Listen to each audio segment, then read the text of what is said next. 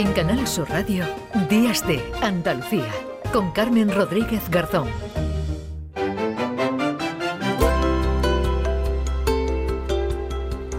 9 de la mañana y 8 minutos. Este pasado viernes entraba en vigor la Ley de Bienestar Animal, que es una nueva regulación que adopta normas más estrictas para los propietarios de mascotas y que afecta a todos los animales que conviven con nosotros en casa y también a todos los animales de especies silvestres que están bajo el cuidado humano. El objetivo, señala el Ministerio de Derechos Sociales, es luchar contra el maltrato, el abandono y el sacrificio de animales. Vamos a repasar, a desglosar algunos de los aspectos de esta, de esta ley. Vamos a saludar enseguida que nos acompaña la abogada experta en Derecho Animal Lola García, pero Primi Sanz, ¿qué tal? Muy buenos días. Hola, muy buenos días. ¿Qué tal este sábado? Bueno, pues aquí ocupándonos de esta, de esta ley que nos interesa porque yo decía al principio casi la mitad ¿verdad? O la mitad de los hogares españoles, eh, eso apuntan los datos, cuentan con una o varias o varias mascotas. Así que es un asunto que, que nos interesa, que nos interesa a todos. ¿Qué podemos destacar de esta ley, Primi? Bueno, hablando de datos, precisamente la Asociación Nacional de Fabricantes de Alimentos para Animales, que ha hecho un estudio, dice que hay 29 millones de mascotas en nuestro país. El abandono o la falta de identificación son algunos de los problemas más frecuentes. Hablas tú precisamente del número de mascotas que mm. hay en, un hogar. Y ahora ese número precisamente se va a limitar. Ya nos hablará la abogada de por qué y en qué razones, pero más de cinco animales en una casa no, no se va a poder tener. ¿Qué se considera un animal doméstico? Porque aquí ha habido tema. Perros, gatos, hurones, animales de producción que se inscriban como animales domésticos. Si te cae muy bien una gallina, mm, puedes mm, ponerla en ese listado de ella es mi animal doméstico.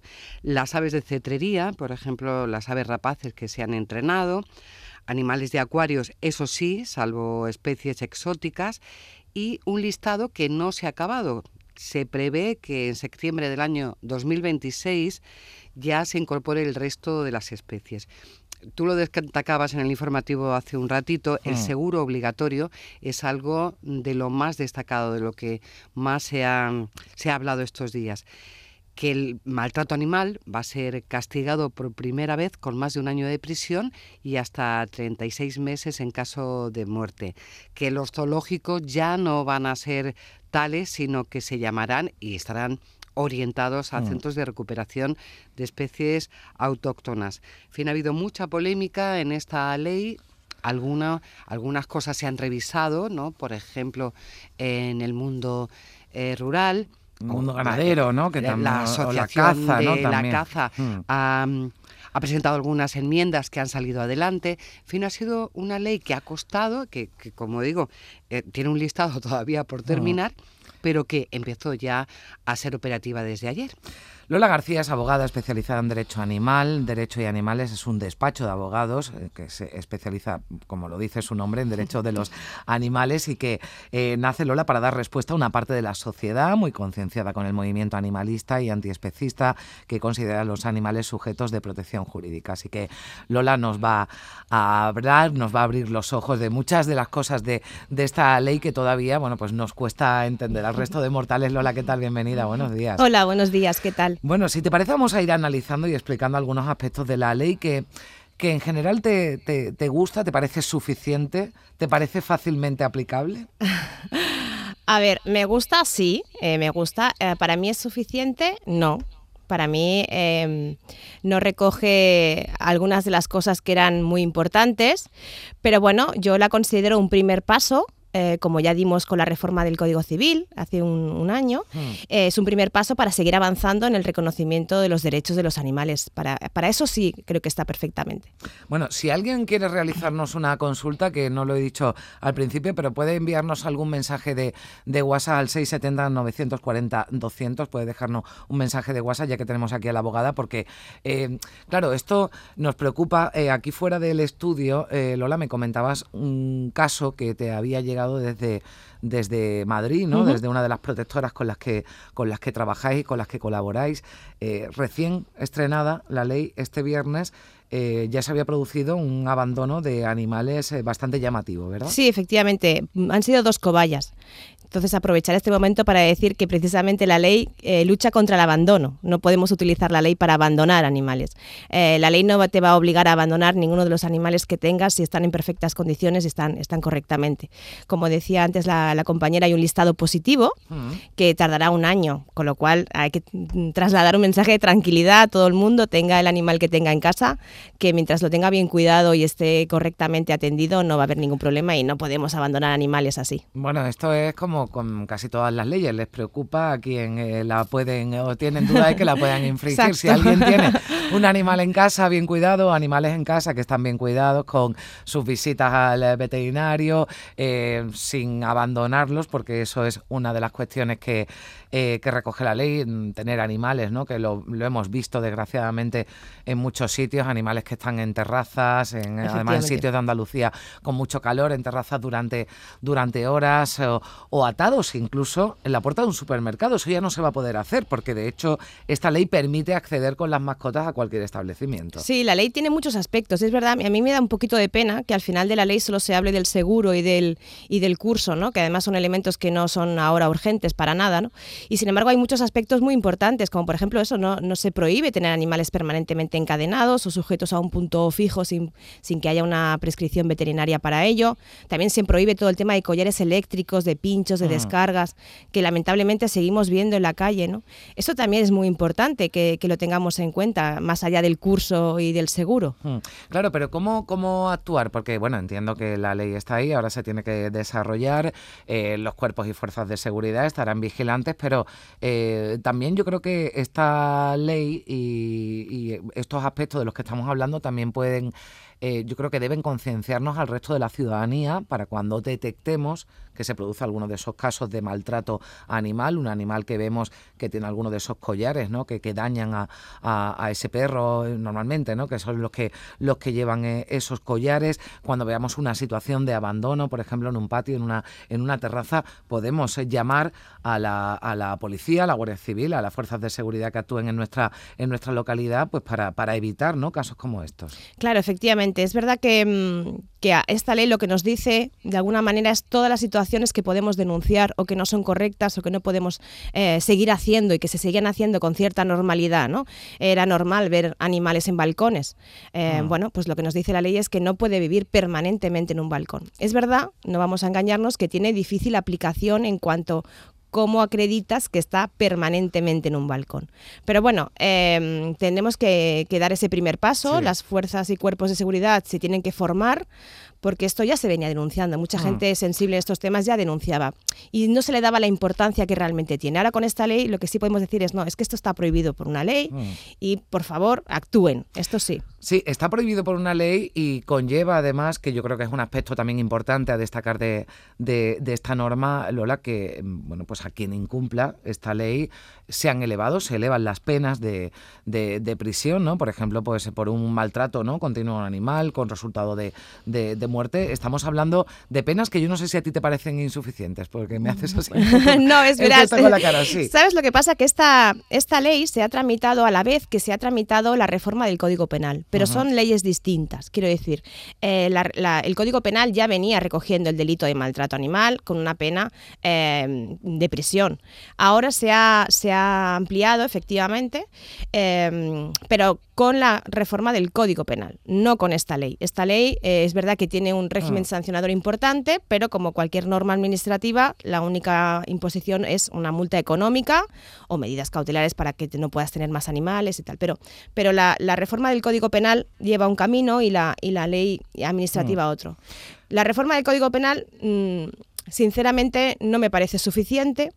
Creo que no ha estado a la altura de las circunstancias, creo que se ha solapado con la tramitación de la ley administrativa. Eh, había un debate de la exclusión de los perros de caza que ha sido ah. socialmente muy importante y no nos ha permitido debatir en profundidad aspectos muy importantes de la reforma del Código Penal que para mi punto de vista supone un retroceso grave hmm. en cuanto a lo que teníamos porque hay una despenalización al poder poner el fiscal una multa en lugar de lo que hasta ahora teníamos sí o sí una pena de prisión. Hay, mm, a mí me gustaría, eh, por quien nos esté escuchando, claro, dirá, yo tengo un perro, ¿qué es lo que ya no puedo hacer eh, desde ayer? ¿Qué es lo que tengo un tiempo para hacer? y qué es lo que de momento se, se aplaza. Esto que estamos hablando de uso de collares, abandono de animales en terrazas, en patios, permitir que esos animales puedan entrar, por ejemplo, en algún establecimiento, eso ya es aplicable desde ayer. Eso ya es aplicable desde ayer. Eso lo tenemos, eh, sí. Lo que no es aplicable todavía es el tema del seguro y el tema del curso, porque eso necesita un reglamento. El reglamento mm, sabemos que se está trabajando en él, pero necesita un gobierno que lo apruebe, que todavía ni siquiera sabemos si va a haber elecciones, nuevas elecciones o no. O sea que tranquilidad. Mientras haya un gobierno en funciones no se puede hacer ese desarrollo reglamentario que va acompañado del seguro. Pero cuando llegue, claro, porque esto del seguro es lo que el, seguro y el curso, digamos que son los aspectos que más debate, ¿no? Ha generado eh, ha generado esta ley. Bastará con un seguro eh, pues un seguro de hogar que venga incluido las mascotas? ¿Habrá que hacer un seguro específico, Lola? No lo sabemos. Ahora sabemos que la mayoría de seguros de hogar incluyen a nuestros animales, con lo cual, tranquilidad. Está bien tener un seguro. De hecho, hay algunas comunidades autónomas que ya era obligatorio, no solo para los perros potencialmente peligrosos. Por ejemplo, Madrid y el País Vasco, ya sus leyes autonómicas obligaban a todo responsable a tener un seguro. Con lo cual, eh, lo, que tenemos que hacer es consultar con nuestro seguro de hogar, em, trasladar el chip de nuestro perro y a partir de ahí, tranquilidad el tema del curso, pues igual, necesitaremos saber el reglamento, em, qué condiciones hay. Sabemos que será un curso gratuito, que será telemático, que será previo a adquirir o a, hacerte cargo de un animal y los que ya tenemos animales, como es mi caso, también lo tendremos que hacer porque me parece también que está, está muy bien. Mm, creo que es necesario el tema del curso. A mí me decían, bueno, por ejemplo, yo tengo dos perros de 14 y de 12 años, ¿no? O sea que ya tengo experiencia en perros. Pero bueno, está bien que la gente que no tiene animales eh, no haga una compra compulsiva no haga una adopción compulsiva, sino que, se, que alguien le diga las obligaciones que va a tener durante 10, 15 años, el gasto económico, el tiempo para educar, en fin, el tiempo para sacar a pasear.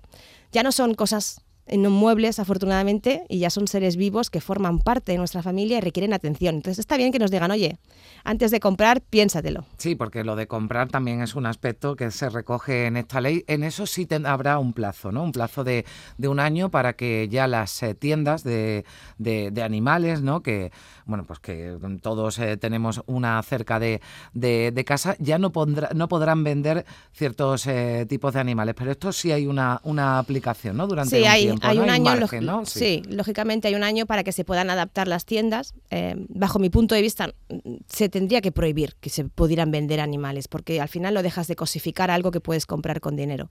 Teniendo además España el volumen de animales abandonados, que somos los primeros de Europa en, animales abandonados. ¿no? Pero bueno, es verdad, eh, se va a prohibir que solo se vendan perros, eh, gatos y hurones que se van a tener que hacer a través de criadero pero el resto de animales sí, con unas condiciones especiales que no estén a la vista de los compradores, tengan un espacio reservado eh, que no puede acceder las personas, en fin, se tendrán que, adaptar también, sí. Bueno, es un aspecto del que nos vamos a ocupar enseguida con, eh, con ASAC, con la Asociación del Sector de Animal de, Compañía, que también va, va a intervenir en el programa. Pero decíamos que teníamos algunas canciones que dedicaban eh, artistas a sus animales, como esta. delight.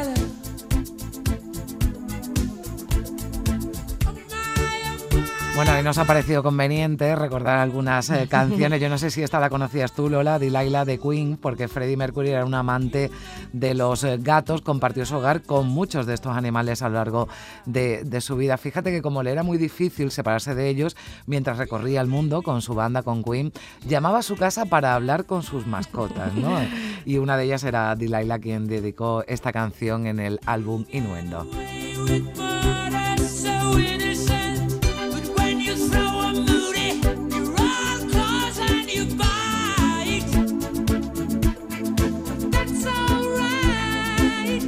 Bueno, Primi creo que está por ahí. No sé si también quería preguntar alguna cuestión a, Lola, que está con nosotros aquí pues en el estudio. Primi, Lola. Hay dos cosas que, antes de, hablar de las tiendas de animales, esa prohibición de no eh, vender una serie de animales que, bueno, porque están catalogados de otra manera en, esta ley. Eh, hay dos, facetas de, de la ley Lola. Una que no se pueden vender esta serie de animales y otra que realmente si tú eres un particular como hasta ahora y tenía em, una pareja de perro y, criaban, podrías venderlos también. Eso ahora en la nueva ley, por lo que tengo entendido, también eh, está prohibido, ¿no? Sí, efectivamente. Ahora la ley en los gatos menores de seis meses es una esterilización obligatoria porque la ley también te recoge todo el tema de colonias felinas, que es un tema muy importante para los ayuntamientos, que no se nos puede olvidar, pero eh, la ley abogaba por la esterilización también de perros en su redacción original. Entonces, bueno, no lo ha incluido finalmente, pero sí que eh, obliga al propietario a establecer medidas para que su animal no se reproduzca y sigamos teniendo camadas indeseadas. Si a pesar de todo esto y de la labor de concienciación de que no tengamos más animales y reproduzcamos más, eh, alguien quiere hacerlo, lo que tiene que hacer es registrarse como criador. A partir de ahí, con ese registro, sí podrá seguir eh, haciendo criar a sus animales, pero de una manera controlada y registrada, no como está hasta y, y tendrá la opción Lola de vender también, sí. Sí, tendrá la opción de vender, tienes que pero tienes previamente, que, claro, tienes que registrarte. Para que, haya un control. Exacto. Bueno, vamos a, eh, Primi, si te parece, vamos a saludar ya a esta hora a Conchita Parals, que es la eh, presidenta de ASAC, la Asociación del Sector del Animal de Compañía, que incluye pues esas tiendas de mascota que se ven afectadas por esta, por esta nueva ley. Conchita, ¿qué tal? Muy buenos días. Buenos días. Bueno, eh, hay un año de margen que tenéis para, para adaptaros a, a, estos eh, cambios que vosotros rechazáis. No estáis de acuerdo con que a partir de ahora en las tiendas, en las tiendas de animales, no se puedan vender ni perros, ni gatos, ni hurones. Cuéntanos vuestra posición. A ver, nuestra posición es el que lo hace mal, pues que no lo venda y el que lo hace bien que pueda continuar vendiendo. Hay mucha gente que tiene unos espacios muy grandes, tiendas muy grandes, en las cuales los animales están bien. Y hay otras tiendas, evidentemente, que cuando un perro está en dos metros cuadrados, pues la verdad no. Tiene que haber una cosa que regule, no prohíba, regule la venta de todo tipo de animales. De todo tipo de animales que sean lógicos, evidentemente. O sea, vosotros eh, estáis de acuerdo en que haya un control de esa venta de, animales, eh, que haya un registro, ¿no? Como, como hablábamos ahora, por ejemplo, lo que tiene que ver con la cría, ¿no? De, animales, igual que hay un registro de cría, también una tienda de animales que si pasando ese ese control, pues eh, se puedan se puedan vender. ¿Qué va a suponer para este sector, para las tiendas de, de, animales esta esta ley? Porque bueno, habéis comentado que esto va a suponer el cierre, ¿no? De muchos negocios. Ya están cerrando negocios, de hecho. A ver, eh, normalmente en las tiendas eran más bien pequeñitas, en las cuales pues se vendía un hámster, el periquito o el canario, ¿no? Todas esas tiendas, evidentemente, son de gente más mayor, la cual ya están cerrando. Se jubilan y se cierran, o por lo que viene, porque seguramente no se podrá vender mm, con las listas positivas tenemos que ver qué es lo que se va a poder vender, pero en principio lo tenemos un poco crudo a la hora de vender cualquier tipo de animal. Mm. Evidentemente, repito, lo que son perros, gatos y hurones. Son tiendas que son muy grandes, en las cuales tienen unos gastos enormes y que todas ellas normalmente suelen tener asociada en, plantilla un veterinario. Entonces todo esto, claro, es, no, es inviable, no se puede tener, no, no se puede pagar todos estos gastos. Eh, además, eh, lo que lo que temen, ¿no? Leía su secretario general es que eh, lo que provoque esto, esto es lo que argumentan desde su asociación, es que se fomente la venta ilegal a través de Internet. La venta ilegal hace muchos años que existe. Eh, la gente no sabe que a lo mejor tiene un particular, unos perritos Yorkshire, los crían en el cuarto de baño y eso te lo venden. Y te lo venden a unos precios astronómicos en los cuales crea un mercado negro que actualmente existe y es mm. muy bestia. Entonces es una competencia desleal que hay, aparte de que es un descontrol, un descontrol total. Bueno, pues ahí está también la reclamación de ASAC, de la Asociación del Sector de Animal de, de Compañía, contrario a uno de los subpuntos de esta ley que entraba en vigor este viernes, prohibición para las tiendas de animales de vender perros, gatos y hurones. Es verdad que hay un año de margen, pero nos decía Conchita Parals, ya hay muchas tiendas que están, que están cerrando, que han cerrado. Conchita, muchísimas gracias por estar con nosotros. Espera un momento, también lo que quisiera decir es que la gente tiene que ser consciente de lo que compra. Hmm. Hay mucha gente que porque el vecino tiene un perro o un hurón, es igual, o un gato, y es una preciosidad porque esa persona se ocupa de esos animales, hay mucha gente que lo compra pensando que esto es coser y cantar. Y son animales, todos requieren un tiempo. Y es un hobby en el cual nos tenemos que dedicar a un tiempo. Y esto es que la gente no tiene conciencia de ello. Y creo que hay que educar. Pues. Educar a la gente cuando compra un animal, qué es lo que hay y qué consecuencias tiene. Porque eso provoca que la gente abandone los animales.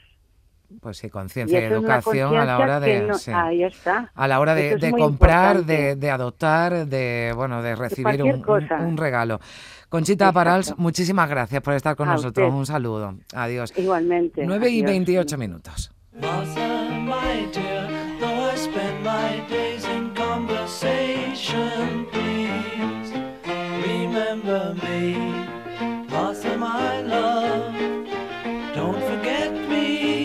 Esto que suena, Martha My Dear, de Beatles, a pesar de sonar como una canción tradicional de amor, fue inspirada por la perra Bobtail de Paul Marta. McCartney dijo, mientras que todo el mundo piensa que es una canción sobre una chica llamada Marta, es realmente sobre mi perra. Nuestra relación es platónica, decía Paul McCartney de su perra Marta, a la que dedicaba esta, esta canción. Eh, la venta en Internet, que le preguntaba yo a Conchita Parral, la presidenta de ASAC, eh, Lola, también eh, está regulada ¿no? en, esta, en esta nueva ley. Sí, efectivamente, hay que dejarlo claro, no se, va, no se puede vender por Internet. Es verdad que tenemos ahí muchas plataformas que teníamos que era muy fácil acceder a camadas de cachorros de gente que vendía. A partir de ahora no, Eh, estas plataformas estarán obligadas a tener un, eh, poner el número, el número de, de- de núcleo zoológico de, Ah. de esa- de esas personas que venden, con lo cual se va a controlar también la venta por, por internet de animales. Es decir, que para el tema sector de las tiendas también tienen que saber lo que no va a ser a partir de ahora tan fácil. Bueno, lo que desde luego no le podemos discutir está claro a la hora de haya ley o no haya ley que la gente se piense, ¿no? A la hora de Totalmente. tener una mascota que lo que lo tenga claro, porque eh, sobre todo ya, bueno, el abandono que es lo peor o bueno, lo peor el maltrato y que acabe, pero para antes de abandonar ese animal, antes de que, bueno, pues que se lo plantee alguien si mm, puede cuidar, puede tiene la, la capacidad de cuidar. Yo creo que en el curso, ¿no? Debe ir en, en torno a eso. Yo creo que es fácil, ¿no? Y los psicólogos tienen, tienen herramientas para detectar si una persona está, está preparada para, para tener una, una mascota, que evidentemente incluye un esfuerzo, un sacrificio eh, personal, económico, de tiempo, pero todo eso hay que tenerlo en cuenta a la hora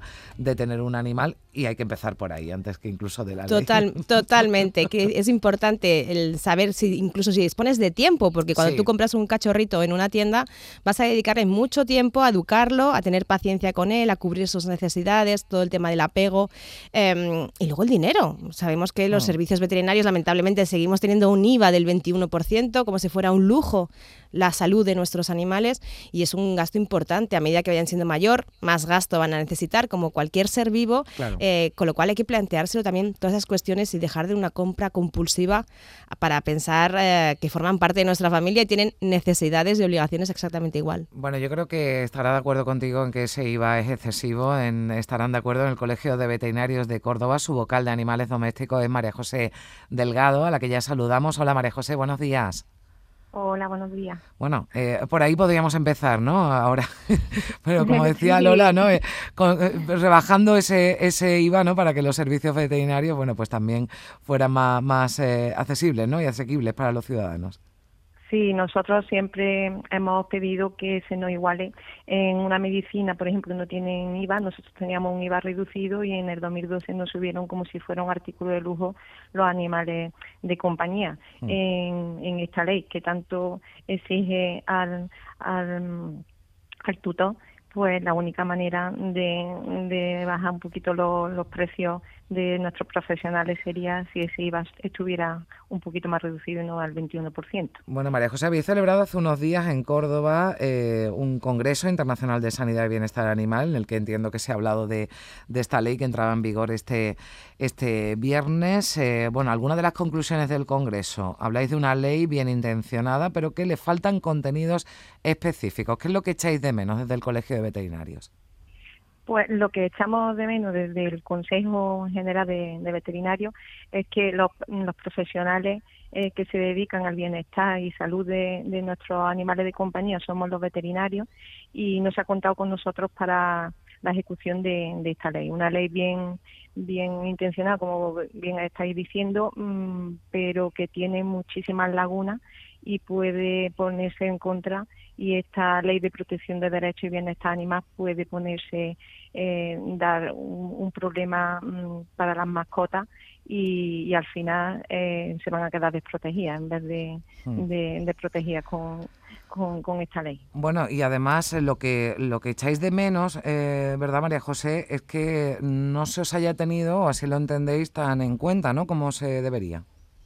efectivamente desde el Consejo se hicieron más de 60 alegaciones desde el Consejo General eh, para esta ley y no se nos ha tenido en cuenta y creo que en la mesa que ha hecho la, la ley tampoco hay veterinarios que como garantes de, de salud y bienestar animal debemos de estar en, en esta en la creación de, de esta ley. Hmm. ¿Hay algo que nos guste especialmente de la ley o que echéis de menos?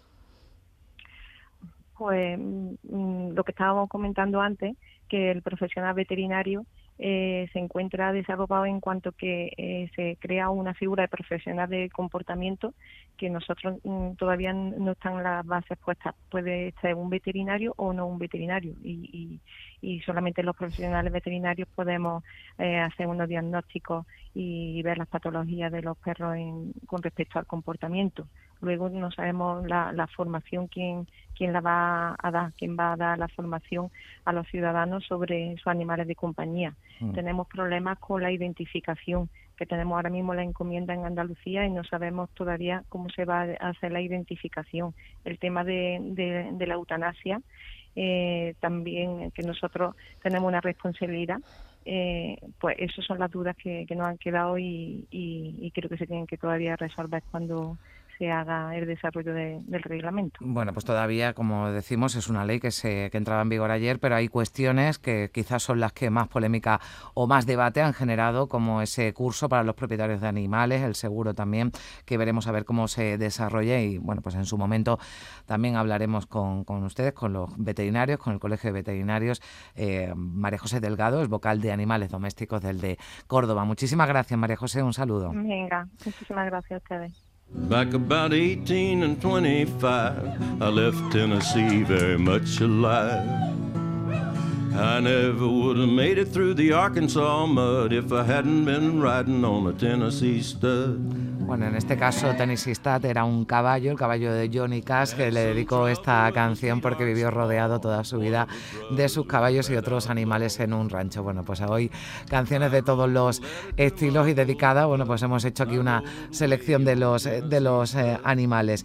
Eh, Lola, ya para, para despedirnos, que se nos ha ido el, el tiempo, la verdad es que mm, da para mucho ¿eh? Sí. esta, esta ley. A mí lo, lo contaba Primi antes cuando, cuando hablaba ¿no? De, de algunos aspectos de esta ley que nos hemos centrado en las mascotas que tenemos en casa, pero hay mm, dos cuestiones que yo creo que también son importantes, las que tienen que ver con los zoológicos y con los circos, aunque es verdad que en el tema de los circos hay, se ha avanzado mucho en algunas comunidades autónomas, en la legislación autonómica, en los zoos también, hay zoos buenos como el de Córdoba o el de Jerez, ¿no? que ya eh, han dejado de ser ese zoo que todos recordamos y, y están bueno pues eh, eh, en camino de ser ese centro de recuperación de especies que es lo que determina esta ley que van a ser a partir de ahora los zoológicos, ¿no? Sí, sí, efectivamente. Hay la- lo ideal, en el mundo ideal nuestro Ya. del movimiento es que no hubiera ni, ni acuarios ni zoos, porque los animales no tienen que estar recluidos para entretenimiento, ¿no? Es una explotación animal, animal más. Sí, es verdad que podríamos avanzar eh, más, pero bueno, estamos ahí. El tema de los circos